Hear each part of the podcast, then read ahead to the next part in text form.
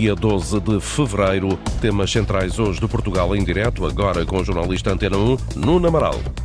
Para integrar a população mais marginalizada e combater o abandono escolar, o projeto Eurobairro está no terreno nos principais bairros sociais de Vila Nova de Famalicão.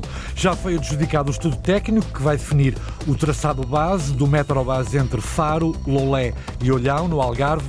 O objetivo é ligar as três cidades com conexão ao aeroporto, Universidade do Algarve e Parque das Cidades, para onde está projetado o futuro Hospital Central. São 177 camas, num investimento de 14 milhões de euros. No próximo ano letivo, Guimarães vai ter uma residência universitária autossuficiente do ponto de vista energético. Nos Açores, nos Açores já há data prevista para a entrada em funcionamento dos radares meteorológicos das Flores e de São Miguel. Começa então Portugal em direto, edição Antena 1, Nuno Amaral. Em Valença, a Ministra da Agricultura está por esta hora reunida com o um movimento de agricultores do Norte. Este movimento, na semana passada, cortou um, uh, os acessos à fronteira, dificultou, aliás, com tratores e carrinhas. É um assunto que vamos retomar mais à frente nesta edição do Portugal em Direto, com ligação em direto também a Valença. Desde o passado sábado que vários trabalhadores da empresa Varandas de Souza, a maior produtora de cogumelos do país, estão em greve, queixam-se sobretudo dos ordenados, das condições de trabalho e esta manhã manifestaram-se em frente às unidades de Vila Real e bem de vai no Conselho de Vila Flor, Afonso de Souza. É na entrada para a fábrica junto à aldeia de Benlhevai, no Conselho de Vila Flor, que cerca de duas dezenas de pessoas, maioritariamente mulheres, se manifestam. Felizbina Gomes trabalha ali há 21 anos.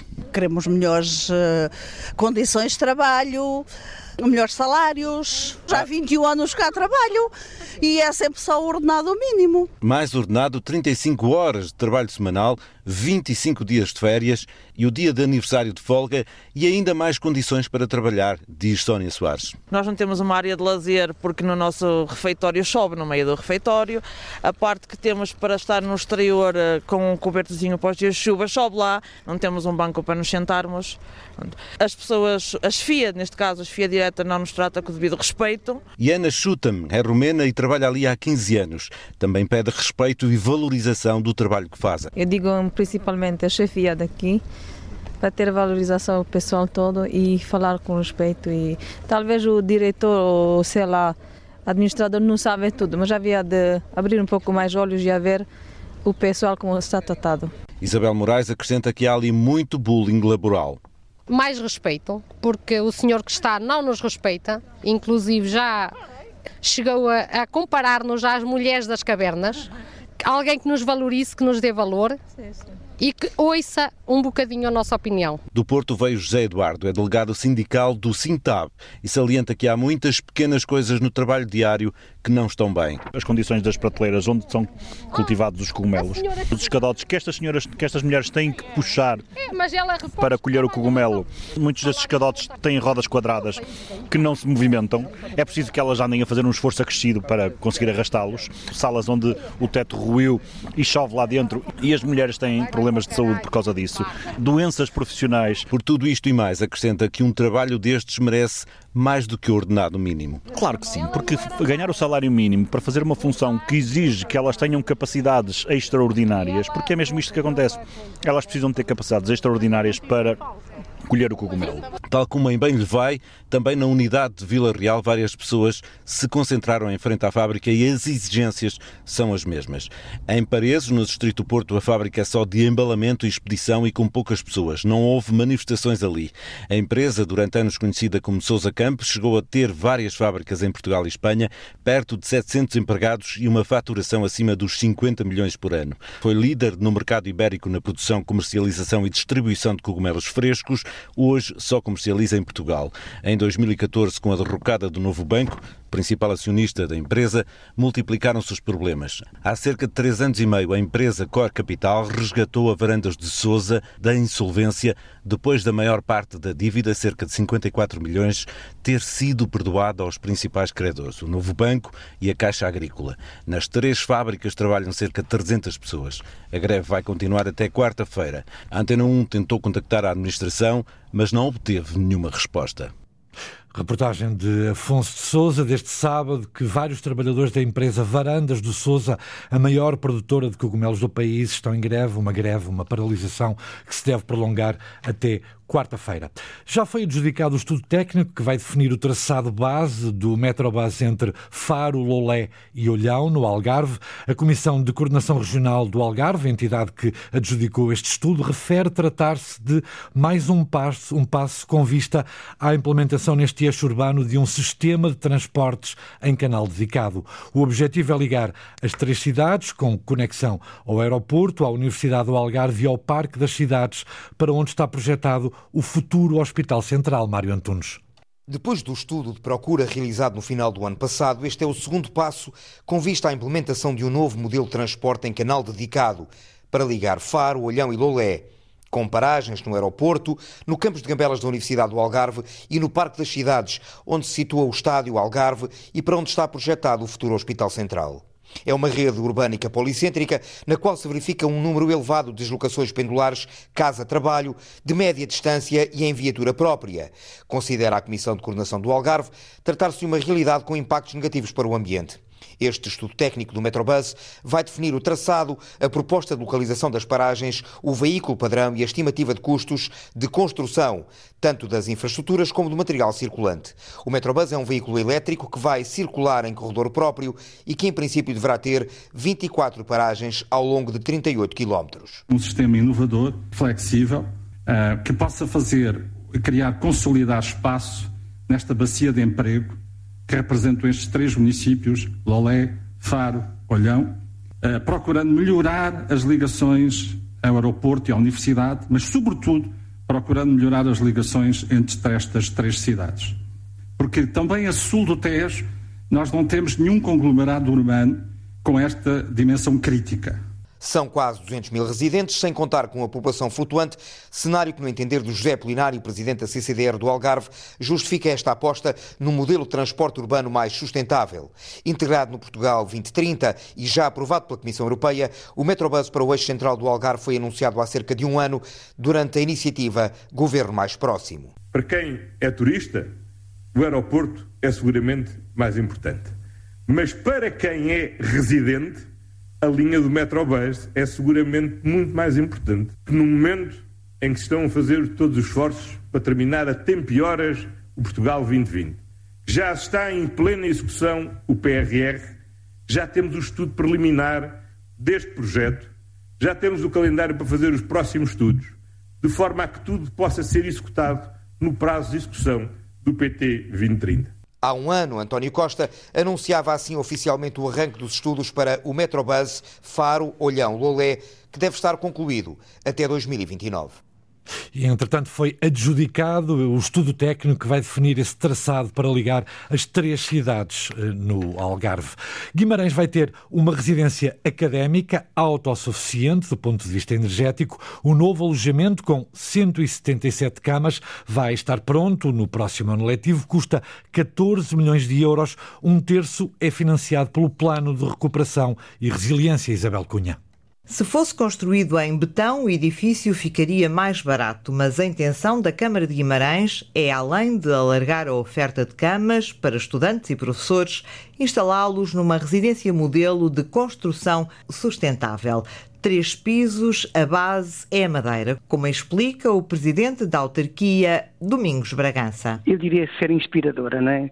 Eh, porque pretende ser eh, carbono zero, eh, ter, nomeadamente na construção e depois também na, no seu funcionamento e na sua utilização.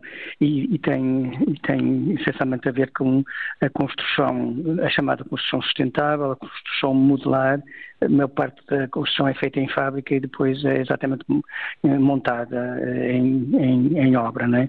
Eh, neste momento, como disse, está, está numa fase já de construção, já não é só de projeto, já estamos em construção e esperamos que dentro de um ano esteja concluída a obra. O edifício, que terá quartos individuais, duplos, estúdios e apartamentos, está a crescer no Parque de Ciência e Tecnologia será autossuficiente do ponto de vista energético. Completamente revestida a painéis solares, Um, mas também, além dos painéis solares, tem alguma, tem a preocupação na, na, naquilo que se chama permuta térmica cuidada e trabalhada, no sentido de não perder calor, também não perder eh, durante o, eh, enfim, durante o verão também, de certa maneira, manter as, as zonas frescas e, portanto, eh, ter, ter, exatamente ter tudo isso estudado, projetado e será assim construído, mas essencialmente é um edifício em madeira. A nova residência foi projetada para receber estudantes, investigadores e professores já a partir do próximo ano letivo. E vai ter 177 camas, é um investimento de 14 milhões de euros. Esta residência universitária em Guimarães vai ser uh, autossuficiente do ponto de vista uh, energético. Eh, para promover o Alentejo no estrangeiro, no exterior. A ADRAL, a Agência de Desenvolvimento da Região do Alentejo, está a liderar uma candidatura conjunta. É um investimento de 1 milhão e 800 mil euros que envolve várias entidades para continuar a atrair investimento e captar novas dinâmicas para o Alentejo. Horácio Antunes. Internacionalizar, atrair investimento, potenciar infraestruturas, fortalecer redes e setores estratégicos, envolvendo os principais agentes do Alentejo, são os grandes objetivos do Invest in Alentejo 2.0. É um programa que procura mostrar as potencialidades do Alentejo ligadas aos setores da agroindústria, da aeronáutica, dos portos e logística, do turismo, e sem esquecer naturalmente todas as potencialidades da transformação digital, da ferrovia, e que tenta também representar os municípios e as suas áreas de acolhimento empresarial. João Grilo é presidente da Associação de Desenvolvimento da Região Alentejo. Fala de uma candidatura de 1 milhão e 800 mil euros entregue na semana passada na Comissão de Coordenação de Desenvolvimento da Região do Alentejo. Espera que seja um investimento para os próximos anos. A candidatura foi apresentada, será agora analisada pela entidade de gestão do Alentejo 2030 que corresponde a quase cerca de 1,8 milhões de euros de, de, investimento.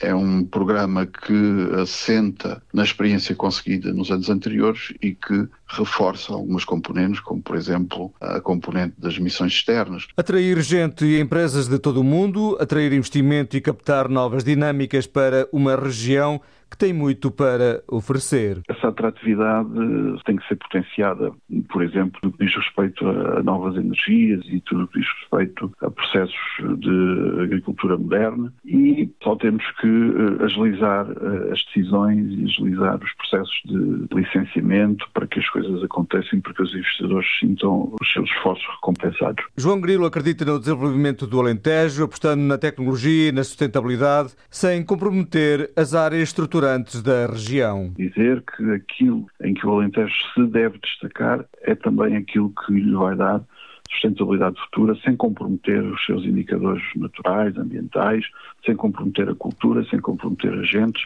mas a trazer para o nosso território os investimentos estruturantes que nos permitam continuar a conquistar desenvolvimento. A candidatura Investe na Alentejo 2.0, agora apresentada no âmbito do atual aviso Alentejo 2030, inclui um conjunto de 65 entidades do território, entre as quais 40 municípios. Tem um investimento de 1 milhão de euros. A agência, a Agência de Desenvolvimento do, da Região do Alentejo coordena este projeto de promoção da região no exterior. A norte, bem mais a norte, o projeto Eurobairro está no terreno, nos principais bairros sociais de Vila Nova de Famalicão, para integrar a população mais marginalizada e, sobretudo, combater o abandono escolar. Um trabalho junto dos mais novos que já vai dando frutos, Luís Peixoto.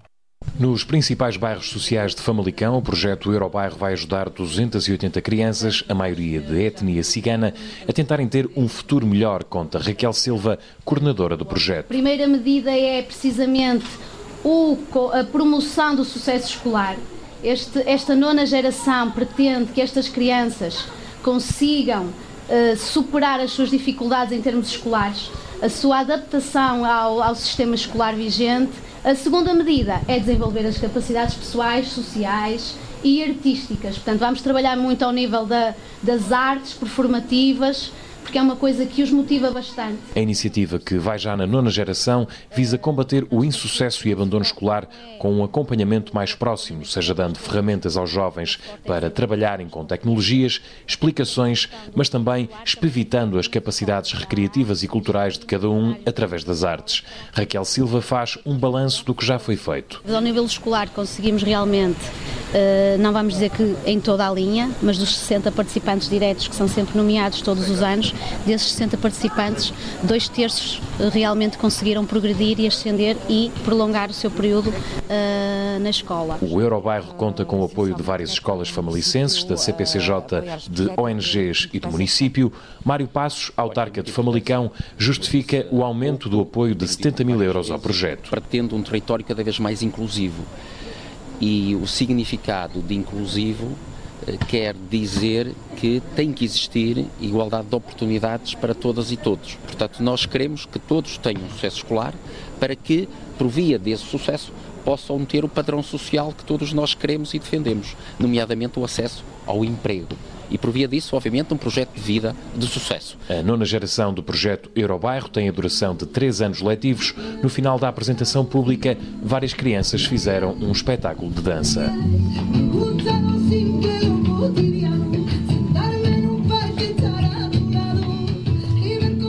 Crianças eh, a serem integradas em Famalicão através do projeto Eurobairro.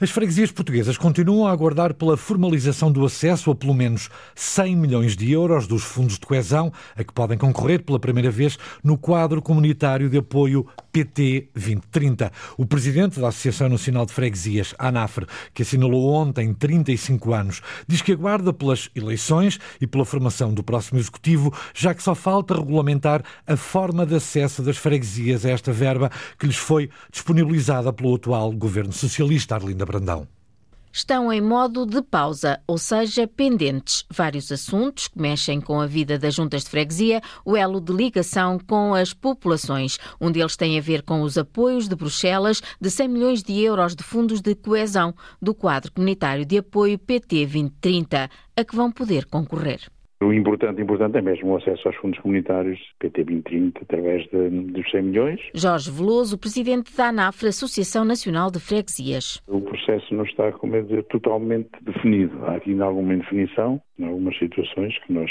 queremos ver clarificadas, mas como eu disse, o período não é quando não houver um novo governo, não, as coisas não andarão. Falta regulamentar a forma de acesso das freguesias a esta verba de 100 milhões de euros que foi disponibilizada pelo governo socialista. Mas há outras questões que preocupam a Associação Nacional de Freguesias. O importante para nós é em 2024 conseguirmos fazer. Uh, revisitar a lei das finanças locais e, e apresentar, nós já apresentamos as nossas propostas, haver um crescimento na recolha da percentagem que é, que é destinada às freguesias da recolha dos impostos, que nós neste momento está em 2,5%, nós queremos transferir, que passe para no mínimo 3,5%, portanto será um crescimento de 1% que representa, representa muito dinheiro, representará na ordem de 140 milhões de euros para as tribos freguesias, porque essa aí é bom. A ANAF também reivindica que as freguesias paguem uma taxa mínima de IVA. Nós compramos quase tudo a 23% com 23% de IVA e recuperamos zero. Porque uh, equipamentos que se, se compram, matérias-primas que se compram, é tudo com 23% de IVA. Isso acarreta para a Junta um grande rombo na, na, naquilo que é a sua gestão financeira. Questões ligadas ao financiamento que preocupam as juntas de freguesia. Por isso, a luz verde para o acesso aos 100 milhões de euros de fundos de coesão é tão solicitada. Se se concretizar, as juntas vão poder candidatar-se a intervenções no território, como a requalificação de edifícios. Nunca grandes projetos, são valores que Estamos aí na ordem de 100, 150 mil euros, por aí assim. A ANAFRE, que assinalou ontem 35 anos, lembra, no entanto, que podem ser apresentadas candidaturas de grupos de freguesias para um projeto comum e aí os apoios previstos são maiores. Mas para já diz que as cerca de 3 mil freguesias do país, continente e ilhas continuam a aguardar pela formalização do acesso a pelo menos 100 milhões de euros uh, do Fundo de Coesão uh, PT uh, 2030. O Politécnico de Leiria vai integrar um projeto piloto para estudantes de alta competição. Um dos objetivos é conciliar a carreira desportiva e o desempenho académico de quem pratica um desporto com elevado grau de exigência. Para além deste Politécnico, as universidades de Coimbra do Porto já anunciaram nas páginas de internet que também foram desafiados a fazer parte deste projeto piloto. Carlos Rabadão, o presidente do Politécnico de Leiria, expôs as linhas gerais deste, deste projeto. Sabemos que os nossos estudantes, para poderem dedicar-se e para poderem ser uh, bons atletas e terem êxitos desportivos, uh, têm que treinar, têm que abdicar de uh, aulas, de avaliações e, portanto, o, o, que nós fazemos é arranjar estratégias alternativas para, para os apoiar. Eu diria para, para colmatar estas falhas que eles vão tendo e os ajudar a, a terem sucesso nas cadeiras e a acabarem o curso. As medidas ainda estão a ser definidas, mas podem passar por uma maior flexibilidade no percurso académico. As aulas práticas podem ter momentos desfasados dos colegas, assim como períodos de avaliação. O Instituto da Conservação da Natureza e das Florestas acaba de autorizar a caça ao javali em zonas de caça turística com dimensão inferior a 400 hectares. Uma medida destinada a reduzir a população destes animais e evitar, desta forma, prejuízos na agricultura e acidentes rodoviários. Ora, os agricultores torcem o nariz, dizem que a medida vale pouco e que a população de javalis continua a crescer. Lourdes Dias. O aumento descontrolado da população de javalis, que se tem verificado nos últimos anos, continua a causar prejuízos avultados no setor agrícola. Os últimos números conhecidos referem que a população desta espécie selvagem possa situar-se nos 100 mil e continua a crescer. Para combater esta praga, o Instituto da Conservação da Natureza e das Florestas avançou com um plano estratégico nacional em 2022. Agora, o ICNF vem autorizar a caça aos animais em zonas de caça turística com dimensão inferior a 400 hectares. Paulo Salsa, o vice-presidente do ICNF, diz que fica excluída a caça por montaria. O que o ICNF fez foi, dentro daquilo que é a sua flexibilidade eh, nestas matérias, incluir o, o, o, javali no grupo de espécies que podem ser, que podem ser caçadas independentemente da, da dimensão da zona de caça. Obviamente quis acautelar a questão da dimensão, para não pôr em causa a segurança dos, dos caçadores, e apenas autorizou eh, autoriza este, este processo de caça por, por esfera e proibindo pelo, pela prática de, de montaria. O responsável da Confederação Nacional da Agricultura, Geménio Oliveira, diz que a medida avançada pelo Instituto da Conservação da Natureza e das Florestas vale muito pouco e pede compensações monetárias pela devastação causada pelos javalis nas explorações agrícolas. As medidas que nós já, duas que nós já reclamamos, que essa é secção, que é o controle de sanidade dos animais e é o pagamento das indenizações aos agricultores, essas é que são precisas. E, portanto, para a região norte e centro, essa medida é zero.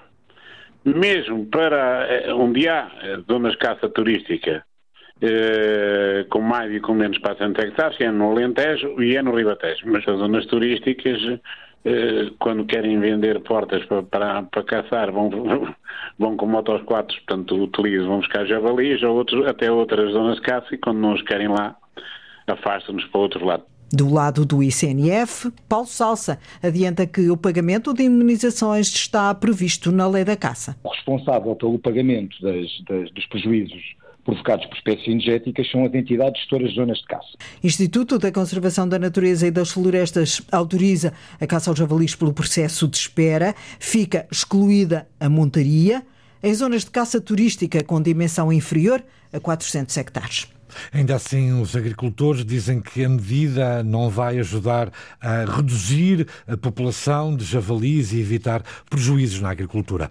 O Centro de Interpretação da Abelha e do Mel, situado na freguesia de São Bento, no Conselho de Porto de Mós, quer mostrar e divulgar o mundo das abelhas, os insetos polinizadores, o mel do Parque Natural da Serra de Aires e Candeeiros e os produtos derivados, assim é que é, desse ouro que escorre através Através de, de ações de formação, atividades de educação ambiental e visitas, pretende Joaquim Reis envolver toda a comunidade. Comeram todos o mel ou ainda não? Vamos entrar devagarinho, com calma. É a turmita dos miúdos da primária de Cerro Ventoso a iniciarem a descoberta do mundo das abelhas. Inaugurado a 26 de novembro último por iniciativa da Associação Vertigem, o Centro de Interpretação da Abelha e do Mel, em Poço de Chença, Porto de Mós, tem, segundo o apicultor Rui Cordeiro, presidente da associação, objetivos bem definidos. A intenção principal é divulgar os insetos polinizadores, a abelha do mel e o mel do Parque Natural da Serra da Aires e Candeeiros e os produtos derivados do mel. E passar uma mensagem que é necessário e é, faz parte do futuro dos nossos filhos e dos nossos netos a preservação destes polinizadores para continuarmos a ter uma vida mais natural e, e, melhor qualidade nos alimentos também. Tem visitas de escolas. É uma função importante? Sem dúvida. As escolas são uma aposta desde sempre. A educação ambiental faz parte dos nossos objetivos, mas não está restrito às escolas. Nós estamos abertos a todos, toda a gente que queira vir visitar-nos. Aqui tem, nesta antiga escola primária, uma sala de exposições, mas também um centro de formação para novos apicultores. Inclusive, temos montado um apiário escola, porque um dos nossos objetivos é ter também uma componente prática. A apicultura pode ser uma fonte de algum rendimento? Sem dúvida, é essa a proposta que nós fizemos aos apicultores que, que se enquadraram no nosso projeto, no sentido de, através de um processo na apicultura biodinâmica, podemos valorizar o mel 100% natural, que em vez de ser vendido a 5, pode ser vendido a 10. Com o apoio da Universidade de Trás-os-Montes e Alto Douro, promove-se a apicultura biodinâmica, em que o processo natural não é forçado. As visitas ao Centro de Interpretação da Abelha e do Mel estão abertas a todos, através de marcação prévia via internet. O repórter Joaquim Reis, na freguesia de São Bento, no Conselho de Porto de Mores, à descoberta do mundo das abelhas. São 155 milhões de euros apontados ao desenvolvimento económico e social de uma região afetada pelos incêndios do verão de 2022. O Conselho de Ministros já aprovou o programa de revitalização do Parque Natural da Serra da Estrela. Entre as várias medidas, destaca-se a construção da nova barragem para abastecer o Conselho da Covilhã, uma ambição com mais de duas décadas. Paulo Brás.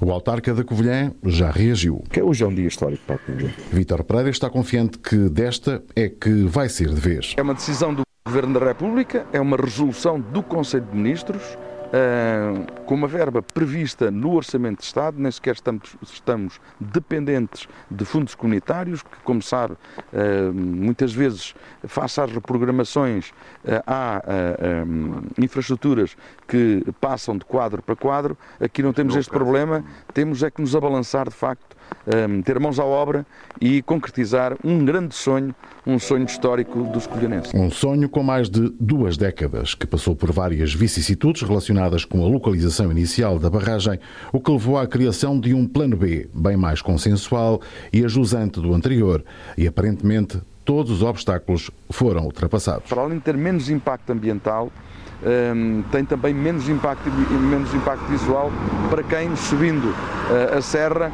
chega e, e depara com uh, um espelho d'água e não com um paredão, como antes poderia vir a acontecer. Uma alternativa à atual barragem do Viriato, que já não é suficiente para abastecer todo o Conselho da Covilhã, nomeadamente durante o verão. E andamos sempre, como diz o povo, com o credo na boca, uh, com o receio de que a água falte e uh, recorrer a alternativas menos desejáveis e menos amigas do ambiente, como seja enfim, fazer perfurações no seio ou no leito, melhor dizendo, do rio Zézer, eh, ou ir às minas, eh, poços, a fim de conseguir bombear água para o sistema e abastecer de água a Covilhã. 30 milhões de euros foi quanto o Governo destinou para a concretização da obra, o que corresponde a 80% do valor do empreendimento. Os restantes 20% ficam por conta da autarquia. O projeto terá que ser implementado nos próximos quatro anos. A construção da nova barragem para a Covilhã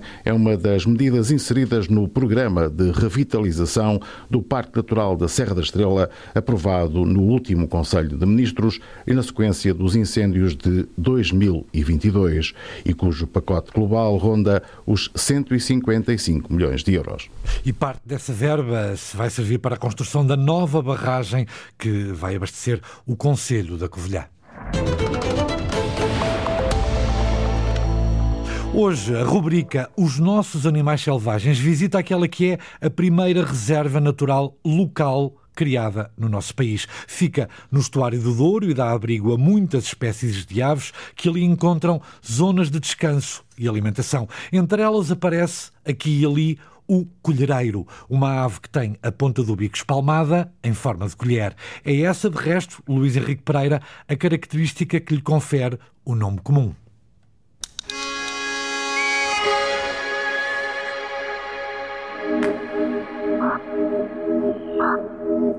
No maravilhoso e cativante mundo das aves, há as que têm características tão especiais que ajudam muito a uma rápida identificação.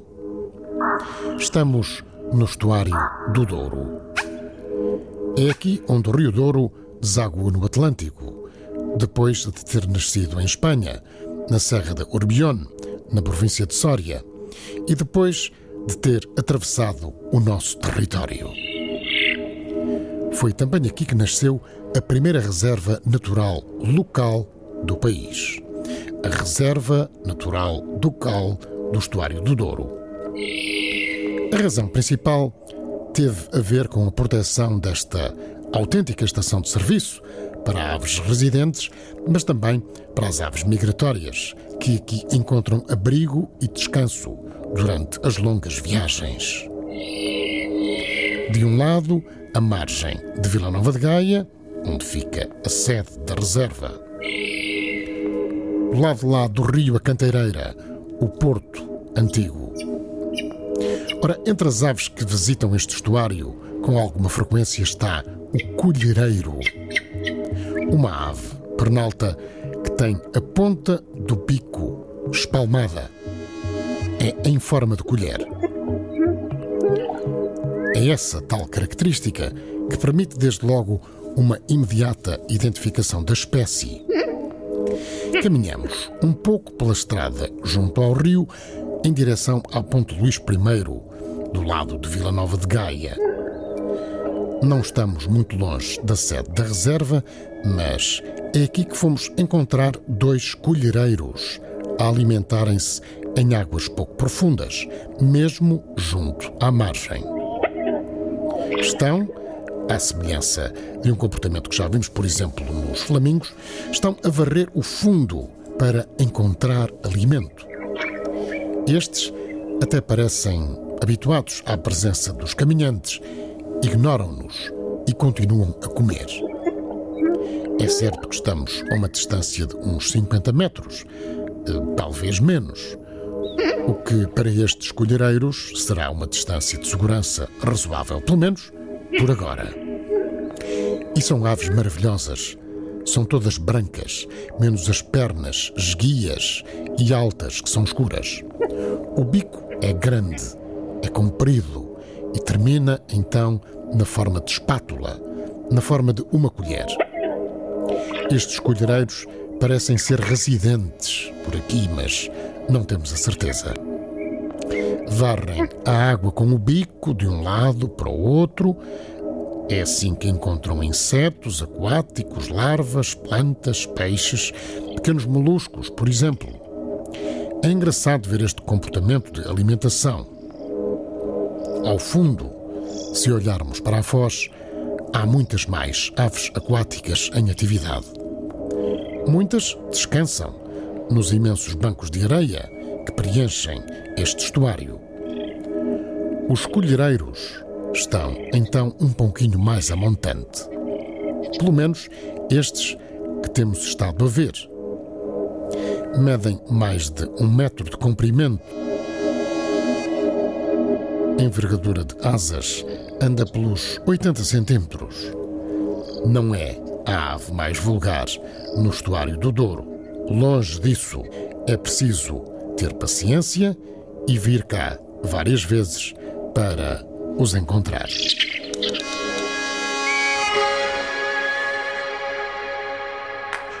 Os Nossos Animais Selvagens é uma rubrica de Luís Henrique Pereira com sonoplastia e pós-produção de Edgar Barbosa, Rui Fonseca, Rui Coelho e Cláudio Calado. Uma rubrica que pode ouvir a qualquer hora na RTP Play.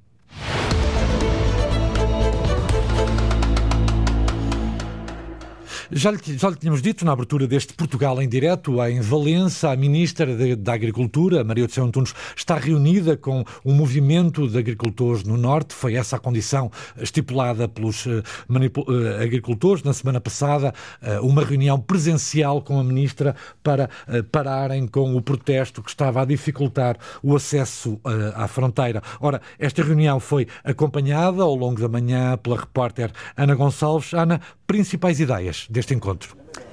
É isso que vamos saber com o porta-voz do Movimento dos Agricultores do Norte, Fábio Viana, uma vez que a Ministra da Agricultura não prestou declarações aos jornalistas.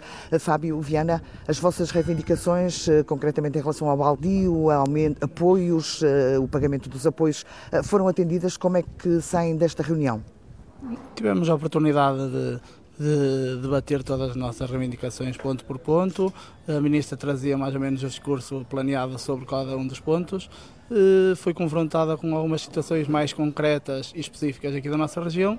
Eh, algumas foram atendidas, outras ficaram de ser. Quais foram as que foram atendidas? Sim, ela reconheceu algumas, algumas algumas coisas que foram feitas menos bem para a nossa região, eh, disponibilizou-se a analisar com alguém do DGADR e com o IFAP. Eh, não houve grandes compromissos, eh, já sabíamos, não, não esperávamos outra coisa, a ministra está à saída. Eh, mas pronto, serviu para pelo menos eh, junto das instituições, da ADR, IFAP e mesmo para a Ministra, eh, falarmos novamente e tocarmos nos assuntos que nos preocupam e deixar esta, esta, esta via aberta para que no futuro a nossa região seja atendida e consigamos alguma coisa. Ou seja, foi uma reunião em que mostraram o estado da agricultura no Alto Minho? Sim, basicamente foi isso. Nós uh, falámos sobre os nossos problemas em concreto. Uh, a ministra não tinha muito conhecimento concreto da nossa especificidade. Pronto, ela serviu também para ela, para pelo menos já que vai de saída, para saber o trabalho que foi feito com a nossa região e as coisas que de mal aconteceram. Mas uh, foi positiva, pelo menos os protestos para já acabam, não há protestos à vista?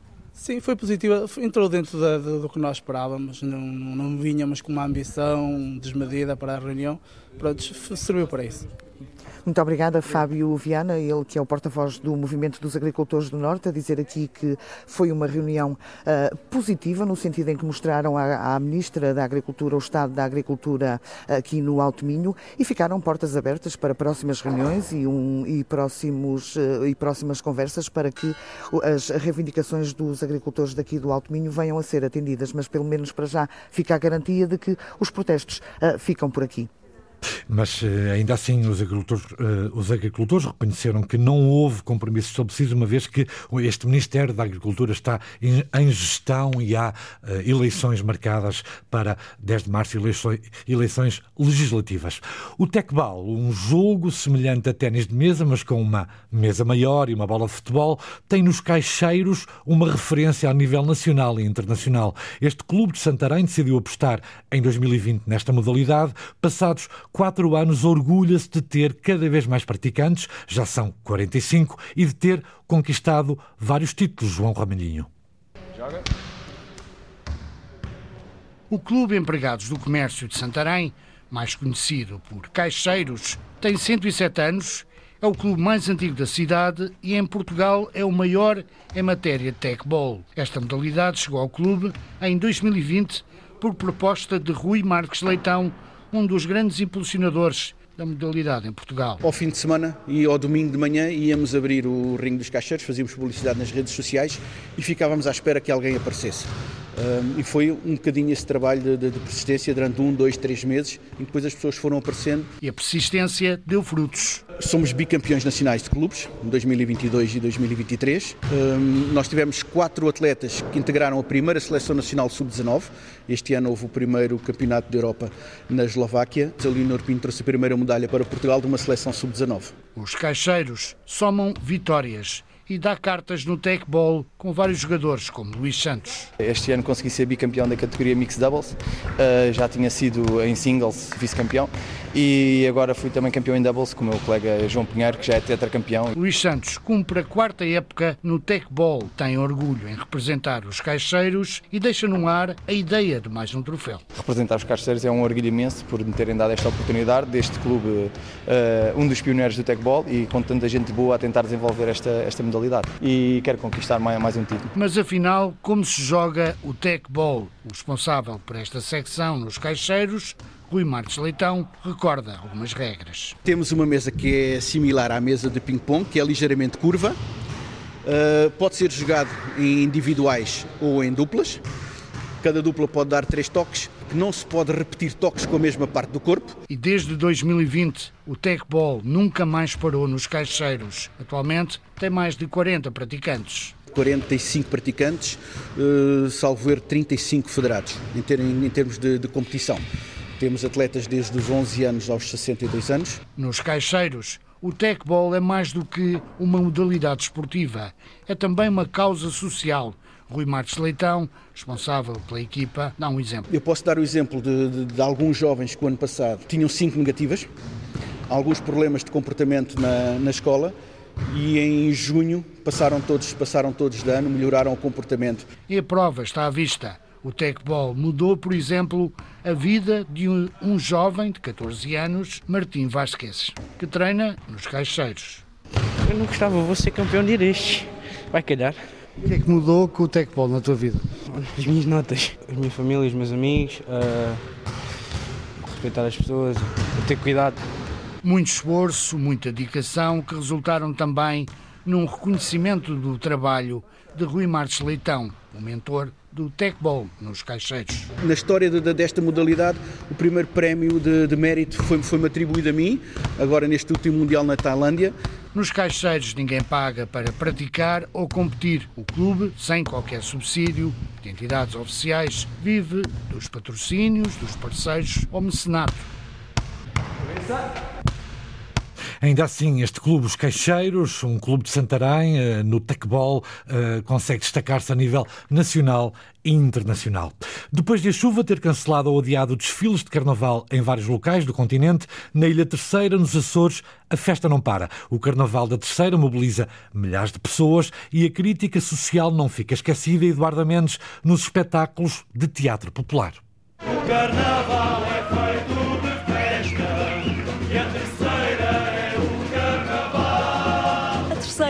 Carnaval das Danças e Bailinhos, uma manifestação secular de teatro popular que este ano reuniu 57 grupos. Cerca de 1.200 pessoas percorrem os 40 palcos da ilha para manter viva a tradição. De forma voluntária, não existem regras nem organização, é do povo e para o povo. E há quem diga que é o lugar ideal para se ouvir o pensamento da crítica social. Na terra que nunca temos ética civil, não se doa 4 milhões de gêmeas do Brasil para no final dizer que se esqueceu. E a minha magia, há uma minha magia que só lá vê e toda a gente gosta. É pá, eu a fazer desaparecer. É mais, é mais que o António Costa, é, é mais que o da Madeira, o, o Albuquerque. Não se poupam críticas a ministros, a governos e a presidentes, nem às situações que marcam a atual situação da região e do país. 24 horas à espera no hospital. Já é preciso levar merenda. É, mas na habitação ficaram menos mal. Foi tudo morar para dentro do hospital, na sala de espera não se paga renda. Ah, meu capitão, meu companheiro, agora fizeste mais feliz com o Guilheiro ou com o Chega, se for também para o Peloiro. Tudo escrito em quadras rimadas, umas ditas e outras cantadas. E lá caiu o Albuquerque na Madeira, pela justiça também já foi apanhado. E os Bom Jardim ficou-se a rir da brincadeira. 40 anos a roubar sem ser caçado. Nas plateias dos 40 salões estão milhares de pessoas que, durante quatro dias de forma gratuita, assistem a dezenas de espetáculos de teatro popular. São quatro dias que passam no instante, mas queremos aproveitar ao máximo. Manter a tradição viva e divertir o público e divertir-nos a nós. E também os ouvintes da Atena 1, um carnaval com crítica social acontece por estes dias na Ilha Terceira, nos Açores. É tudo por hoje. O Portugal em Direto volta quarta-feira. Amanhã é dia de Carnaval. Boa tarde, está assim concluída mais uma edição do Portugal em Direto, edição do Nuno Amaral. Liga à informação. Ligue à Antena 1.